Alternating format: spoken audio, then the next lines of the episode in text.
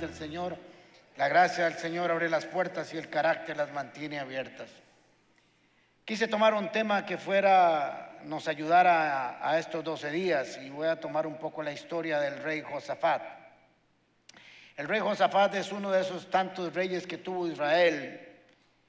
Empezó a los 35 años y fue 25 años rey de Judá y hizo muchas cosas buenas. No fue perfecto, pero hizo muchas cosas buenas. La Biblia habla bien de él y Dios se hace, hace referencia buenas de él. Mejoró la estabilidad espiritual de Israel, eso es muy importante. Puso a los sacerdotes, a los levitas, a hacer justicia, a enseñar la palabra de Dios, no solamente para que el pueblo la conociera, sino para que fuera obediente a la palabra de Dios. Esa es la esencia de un buen gobierno, de un buen estado, de una buena familia, que sea restaurada la función sacerdotal en la casa, de los padres, no solo del papá, de los papás en conjunto. Y que puedan restaurar las vidas de sus familias, no solo pensando en lo económico, que Josafat también de por sí lo hizo, y en lo militar, hablando de un reino de esta época, él deseó realmente que las cosas funcionaran como Dios quería. Promovía la búsqueda de Dios. No solamente él buscaba a Dios, sino que promovió que el pueblo lo hiciera y propició los espacios correctos para que así fuera en, cada lugar de su reino. Y después de dar todas las instrucciones y todos los ordenamientos que hizo, él le dijo esto a, a, todas las que estaban trabajando en su obra. Anímense, manos a la obra, el Señor estará con los que actúen bien. Y les dijo, el Señor está con nosotros. Vamos a hacer el trabajo como Dios manda. Y la historia de Josafat se parece mucho a las de nosotros. Y voy a tratar de hacer una analogía, una comparación con nuestras vidas. El trabajo de Josafat comenzó a dar sus frutos.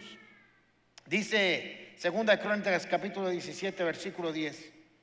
Todos los reinos de las naciones vecinas de Judá sintieron un miedo profundo hacia el Señor y no se atrevieron a declararle la guerra a Josafat. Estaba Josafat respaldado por Dios estaba siendo prosperado, estaba siendo enriquecido de otras naciones y otros pueblos le traían oro, plata, vestidos y le traían muchas cosas para reconocer que había sido un buen Dios, pero sobre todo un buen rey, pero sobre todo que Dios estaba con él. Y le dio miedo a, los reinos vecinos enfrentarse a una guerra con Josafat, pero no por Josafat, sino porque sabían que Dios estaba con él. Si ustedes se dan cuenta, ese texto, segunda de Crónicas, que acabamos de leer, dice que todos los reinos de las naciones vecinas de Judá sintieron miedo profundo hacia el Señor primero, porque Josafat había puesto al Señor delante de toda la transformación que iba a hacer en, Israel, en Judá. Así debería ser nuestras vidas. Cada vez que queremos hacer un cambio, que queremos hacer una transformación, que tenemos un proyecto, deberíamos de revisarnos y ver qué cosas hay en nosotros que no son de Dios. Josafat eliminó todos los altares de dioses ajenos, de Baal y Acera y todo lo demás, y dijo, hay que adorar al Señor, al único, y arrancó todo lo que no, no, no era del Señor, aunque por ahí quedaron algunas cositas pendientes, pero lo estaba haciendo bien.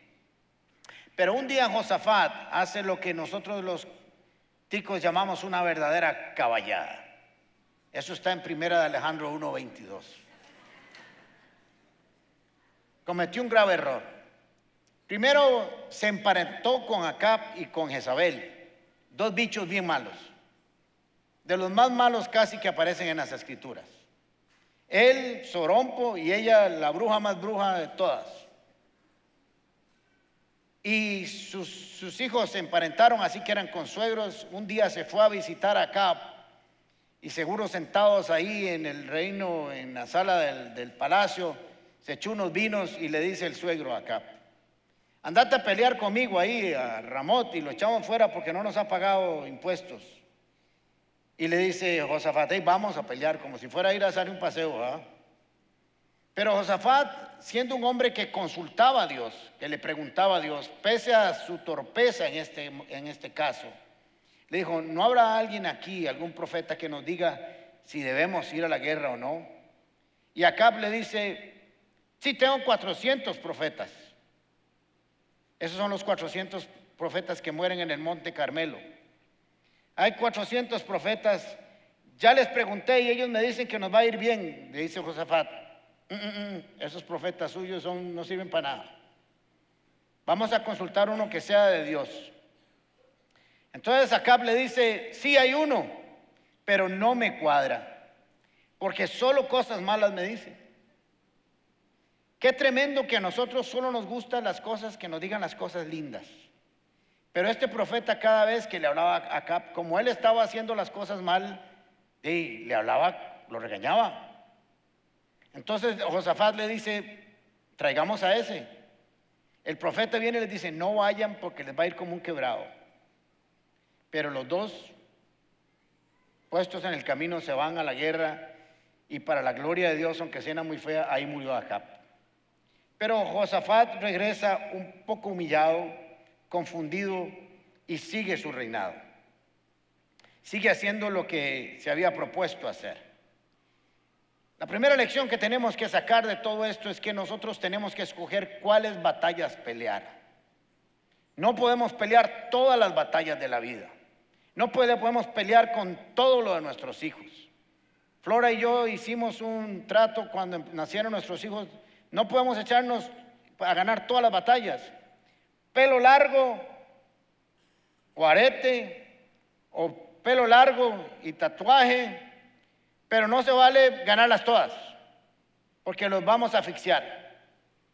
Tampoco puedo ganar todas las batallas con Flora. Ella gana el 99% de las batallas y yo de vez en cuando gano una, pero la gano. Eso es muy importante. Pero hay que saber cuáles batallas. Hay batallas que nos metemos por sorompos. Por ejemplo, cuando usted está pagando la deuda de alguien a quien fió. Y por cierto, no es culpa de Dios, es culpa suya. No diga, Dios, ¿por qué me hiciste esto? Por caballo. Así que uno no puede pelear todas las batallas. Tiene que saber escoger cuáles va a pelear. Algunas van a venir solas, otras nos vamos a meter, con ellas, pero tenemos que escoger no solo cuál batalla pelear, sino cómo pelear cada batalla de la vida. Así que Josafat volvió un poco humillado y en esa batalla salió mal. Pero ahora vamos a leer un poco de lo que Josafat había hecho para tener seguridad en su reino, para hay que hablar, hay que entender en el contexto en que estamos bíblicamente, así funcionaba la sociedad de ese tiempo, el mundo, el universo de ese tiempo pensaba, eran reinos contra reinos y guerras. Entonces vamos a ver lo que hizo, además de toda la reforma espiritual y toda la reforma religiosa, fue diligente en preparar su reino. Segunda de Crónicas, capítulo 17, versículo 2 en adelante. Josafat se hizo cada vez más poderoso. ¿Por qué? Recuerden, porque Dios estaba con él porque Dios lo estaba respaldando y porque él estaba, puso las bases espirituales primero. Construyó en Judá fortalezas y lugares de almacenamiento y tenía muchas provisiones en las ciudades. En Jerusalén contaba con un regimiento de soldados muy valientes, cuyo registro, según familias patriarcales, es el siguiente. Jefe de mil soldados en Judá, Adnás, el comandante al frente de trescientos mil soldados. Le seguía Joanán al frente de doscientos mil soldados. Le seguía Masías, hijo de Sicrí, que se ofreció voluntariamente para servir al Señor y estaba al frente de doscientos mil soldados. De Benjamín Eliadá, guerrero valiente al frente de doscientos mil soldados que portaban arcos y flechas y escudos y tanques y aviones y misiles. Le seguía Josabat al frente de 180 mil soldados adiestrados para la guerra. Todos ellos estaban al servicio del rey sin contar los que éste había destinado en las ciudades fortificadas de todo Judá. Eran más o menos 1.200 soldados, que ahí tenía Josafat listos, entrenados, preparados, encuestados, con todo lo que necesitaban para defender el reino cuando hubiera problemas. Pero ya sabemos que hasta ese momento los pueblos vecinos no habían querido meterse con él porque tenían miedo al respaldo de Dios. Pero creo yo, la Biblia no nos dice que todo ese respaldo que estaba recibiendo, ese temor que habían tenido los reinos vecinos, se les cayó cuando se fue a la guerra con Acab, alguien que no tenía que haberse metido, y vieron que había perdido. Tal vez los pueblos vecinos pensaron, este ya no tiene el respaldo de Dios. Ha perdido sabiduría, ha perdido unción y vamos a atacarlo. Segunda Corintios capítulo, segunda de Crónicas, capítulo 20, versículo 1 y 2. Después de esto, los moabitas, los amonitas y algunos de los meunitas le declararon la guerra a Josafat. ¿Qué pasó? Que de pronto decidieron hacerle la guerra. Y alguien fue a informarle, del otro lado del al muerto, de Edom viene contra ti una gran multitud, ni siquiera le dijeron el número. Ahora están en Hasesón, Tamar, es decir, en, Gadí. Si usted hace un estudio geográfico de dónde estaban, estaban a la vuelta de la esquina. Le dijeron, Josafat, estamos en problemas, porque viene una gran multitud de varios pueblos que vienen a atacarnos, que vienen a hacer la guerra. Un enemigo poderoso y sin razón alguna. La pregunta natural de nosotros es, ¿por qué a mí? si estoy haciendo las cosas bien. Y esto lo enseño regularmente. Las batallas tocan nuestras puertas aunque no estemos haciendo las cosas mal. Posiblemente Acab hizo algo malo, pero había hecho muchas otras cosas buenas. ¿Cuál sería la respuesta natural a una noticia como esta? ¿A dónde correríamos? ¿A quién buscaríamos? ¿Cuáles son nuestros pensamientos? ¿Cuáles son nuestras acciones? cuando recibimos una noticia como esta, de algo que es más grande que nuestras fuerzas, aunque ya vimos que este militarmente tenía muchas, el gigante era más grande que sus habilidades y sus recursos. Estas malas noticias a veces se presentan como una carta de despido, como un dictamen médico, como una noticia que llega que nuestros hijos están en drogas un embargo, la noticia de un accidente, la noticia de una infidelidad. De pronto nos toca la puerta de nuestras casas. Y depende de nuestro entrenamiento espiritual. Y depende de nuestro entrenamiento, de cómo hemos aprendido a reaccionar a través de nuestra historia, lo vamos a hacer. Por eso en estos 12 días no solo venimos a pedirle a Dios, cada una de estas papelitos es una petición.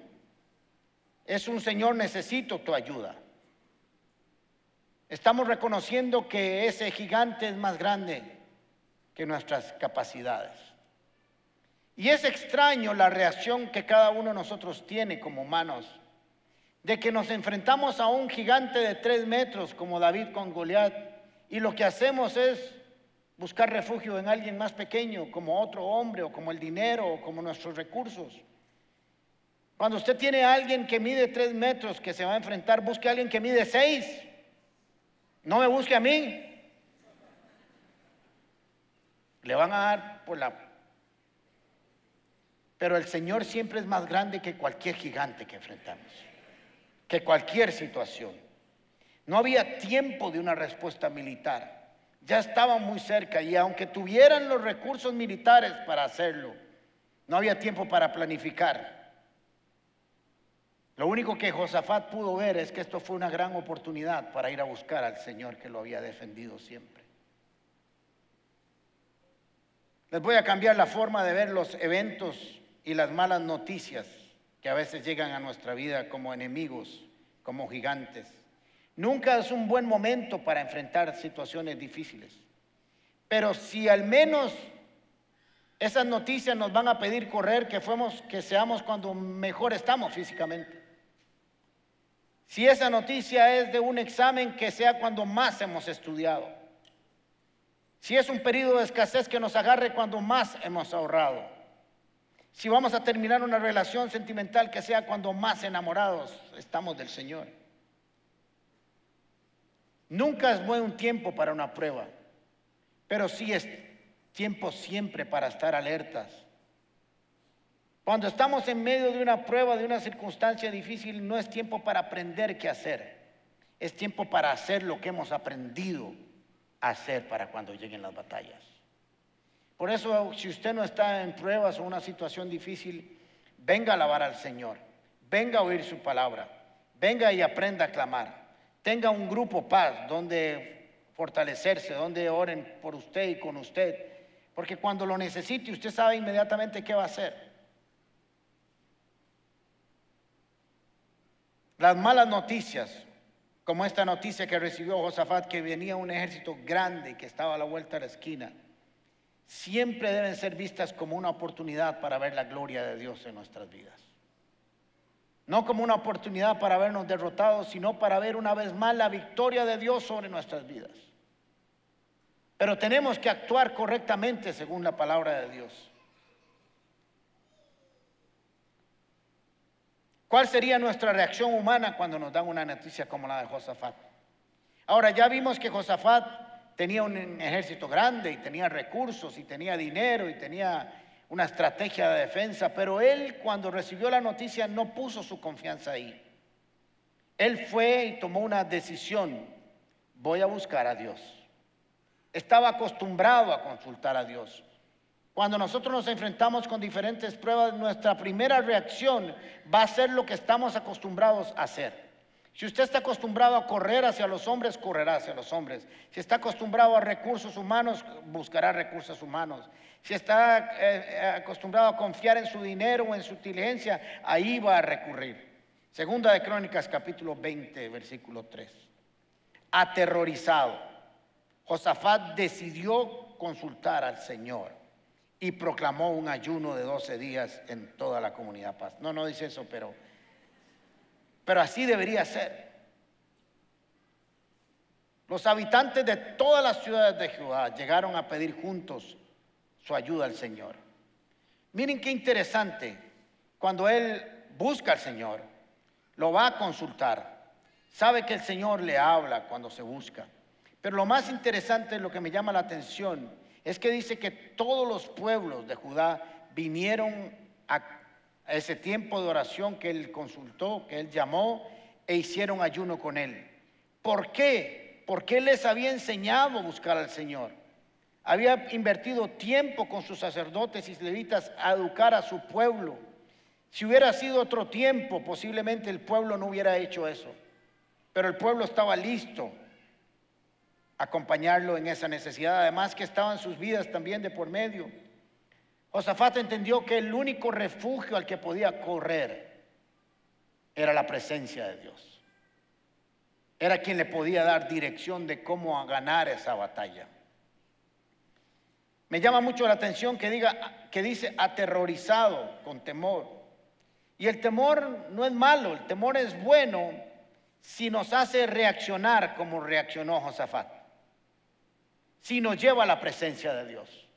El temor que nos aleja de la presencia de Dios, el temor que nos aleja del Señor, el, temor que nos impide caminar, no viene de Dios. Pero este temor que nos hace acercarnos al Señor es un buen temor. No es el que nos paraliza, sino es que nos lleva a una acción profunda buscando al Señor en medio de dificultades, dificultades de nuestra vida. Dejarse gobernar por el temor no es una buena opción. El temor debe ser gobernado por nuestra espiritualidad. Entonces Josafat no recurrió a sus recursos humanos, sino que buscó al Señor. ¿Y qué hizo? Se acordó que cuando inauguraron el templo de Salomón, Dios había hecho una promesa. Y se fue al templo de Salomón y le recordó algo que el Señor había dicho el día que inauguraron ese templo. Segunda de Crónicas capítulo 7. Esto es lo que dice el Señor y dijo el Señor el día que inauguraron ese templo. Cuando yo cierre los cielos para que no llueva, o le ordene a la langosta devorar, que devore toda la tierra, y envíe peste sobre mi pueblo. Si mi pueblo que lleva mi nombre se humilla y ora, y me busca, y abandona su mala conducta, yo lo escucharé desde el cielo, perdonaré su pecado y restauraré su tierra. Así que fueron al templo. Dice la palabra de Dios que se arrodillaron y pusieron su frente en el suelo. Y Josafat comenzó a recordarle a Dios todo lo que había hecho en la historia.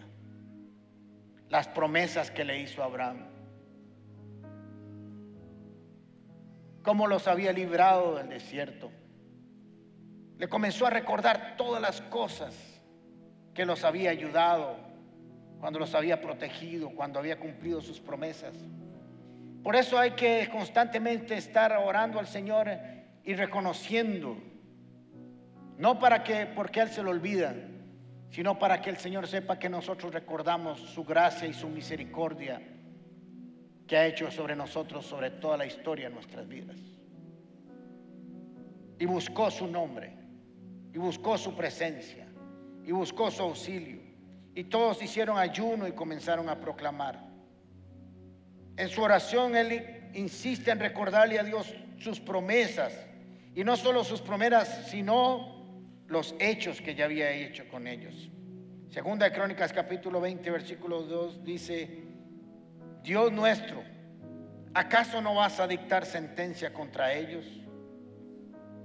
Nosotros no podemos oponernos a esa gran, gran multitud que viene contra atacarnos. Está reconociendo su incapacidad. Está reconociendo su incapacidad para hacerle frente a algo tan grande como estos enemigos. Usted y yo nunca vamos a ser más fuertes ni más grandes que cuando le digamos al Señor, yo no puedo y tú sí lo puedes hacer. No hay momento de mayor victoria en la suya y en la mía que cuando le decimos al Señor, hemos decidido que no vamos a pelear nuestra batalla con nuestras fuerzas, sino que tú nos defenderás cuando venga el enemigo. Qué hermosa promesa. No sabemos qué hacer, le dice Josafat con todo el pueblo. En ti hemos puesto nuestra esperanza.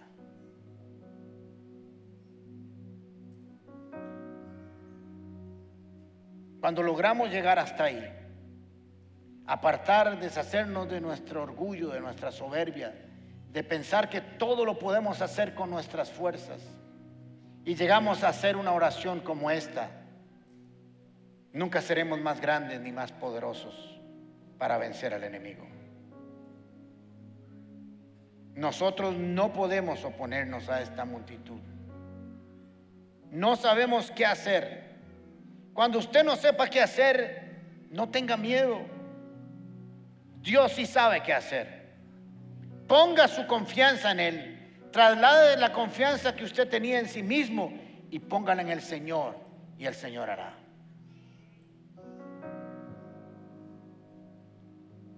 Posiblemente otro rey con esa noticia llama al ministro de defensa, hace un inventario de sus soldados, de su equipo bélico, palea una estrategia y hace un montón de cosas que no hubieran tenido resultado. Hubieran perdido siempre. Josafat hizo la tarea y no sabía que se estaba preparando para un momento difícil de su vida. Ahora esta historia podemos aprender varias cosas que tenemos que aplicar o aprender a aplicar.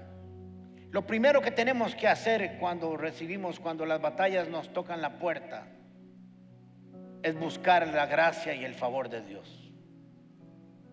Si no has estado bien con el Señor, ponte a cuentas con Él. Pídele perdón. Regresa a casa. Reconoce que has estado haciendo cosas que no están bien. No estoy diciendo que la batalla ha tocado tu puerta porque no estabas haciendo las cosas bien. Estoy diciendo que porque tocó la puerta, tienes que hacerlo bien. No creo en un Dios castigador. Sí creo en consecuencias, pero no en un Dios castigador. Cuando esas malas noticias toquen las puertas de nuestra casa, no busque el respaldo de los hombres ni sus recursos humanos. Busque el respaldo de Dios a toda costa. Búsquelo a Él hasta que lo encuentre. Se humilló delante del Señor. Él pudo haber dicho, yo soy el rey. ¿Cómo me va a ver mi pueblo tirado en el suelo llorando con mi fuente en alto? Pero él fue el primero que lo hizo. Y por eso el resto lo siguió, porque él fue ejemplo para los demás. Papás y mamás, si quieres que tus hijos vean dónde está tu confianza, no te preocupes que te vean llorando con tu frente en el suelo, clamando día y noche por ellos. Porque puede ser que sea la mejor lección para la vida de nuestros hijos. Lo tercero que hizo Josafat fue que consultó al Señor. Fue y le preguntó. Ahora usted podría decirme, pastor, ¿cómo hago yo para consultarle al Señor? Pues vaya y ore. Y no piense que va a oír una voz ahí que le dice, ahora levántate y ve. Le va a hablar a través de su palabra. Te va a instruir a través de su palabra. Te va a dar estrategia de qué hacer, de cómo pelear. La oración de Josafat nos recuerda que los grandes retos de nuestra vida se ganan de rodillas con la frente en el suelo. Reconoció la soberanía de Dios, que aunque era el rey, él, el rey de ese pueblo realmente era Jehová. Presentó su situación tal y como estaba. No se avergonzó en decir, son mejores y más grandes que nosotros. No podemos. Y le dijo, Señor, no sé qué hacer.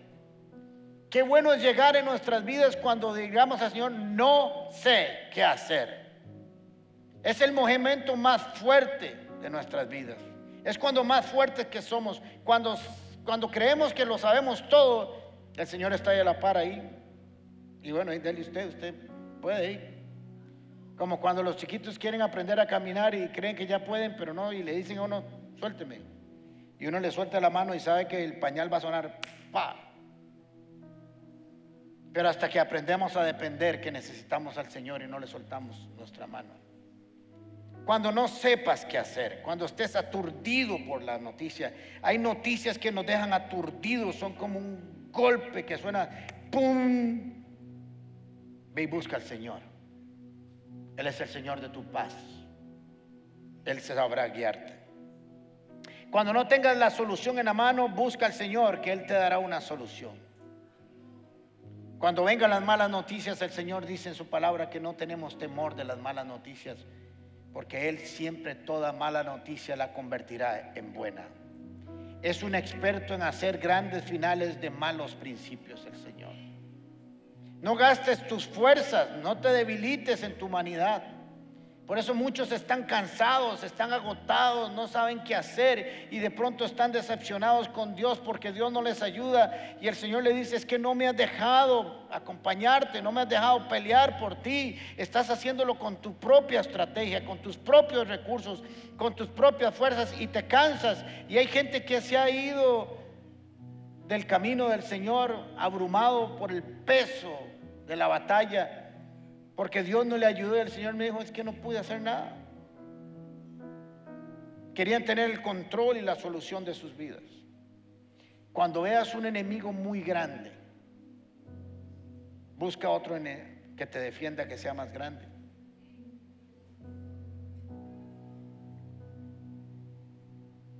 Cuando alguien es más fuerte,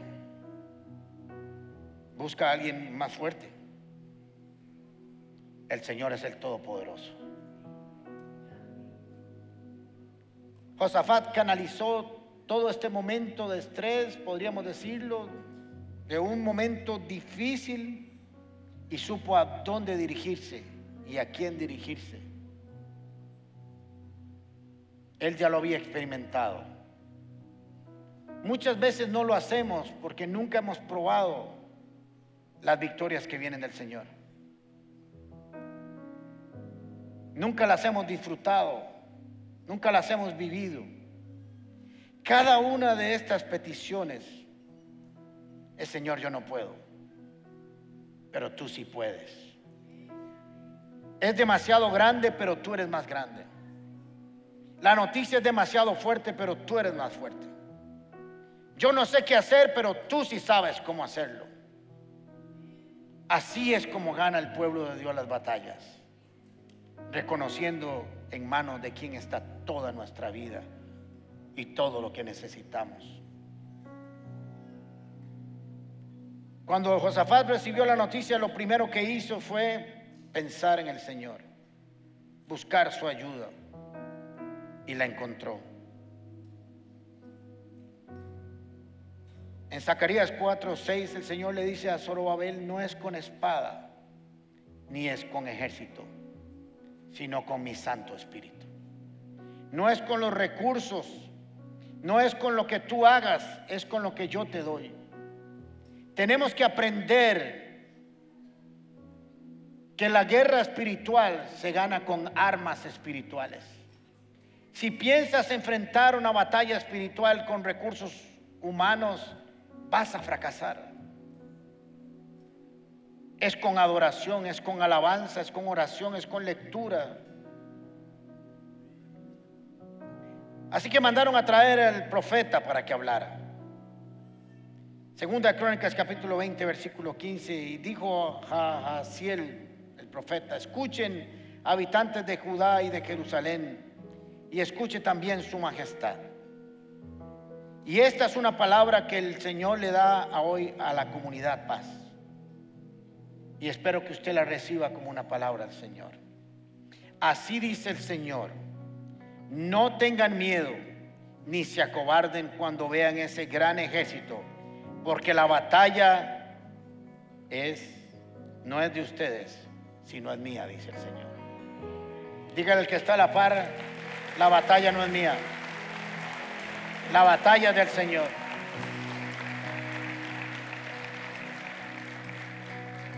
Así que en la mañana siguiente le dice el profeta, ustedes van a ir a ponerse en posición de guerra, de madrugada, y van a salir todos frente a ese gran ejército. Van a agarrar posición de guerra. Pero esa posición, y oigan lo que les habla hoy el Señor, no es para que ustedes peleen, sino para que ustedes vean cómo yo peleo por ustedes y lo observan mientras adoran, mientras claman, mientras ven mi respuesta. Así que fueron a, agarraron posición de batalla, se alistaron y en lugar de avanzar, pusieron a los sacerdotes, a los levitas y a los adoradores adelante. Y mientras ellos adoraban al Señor, aquellos ejércitos se mataron entre ellos e Israel no tocó un arma porque puso su confianza en el Señor. Fe y obediencia. Hicieron lo que el Señor les había dicho y lo hicieron correctamente. Y Dios les permitió ver esta victoria.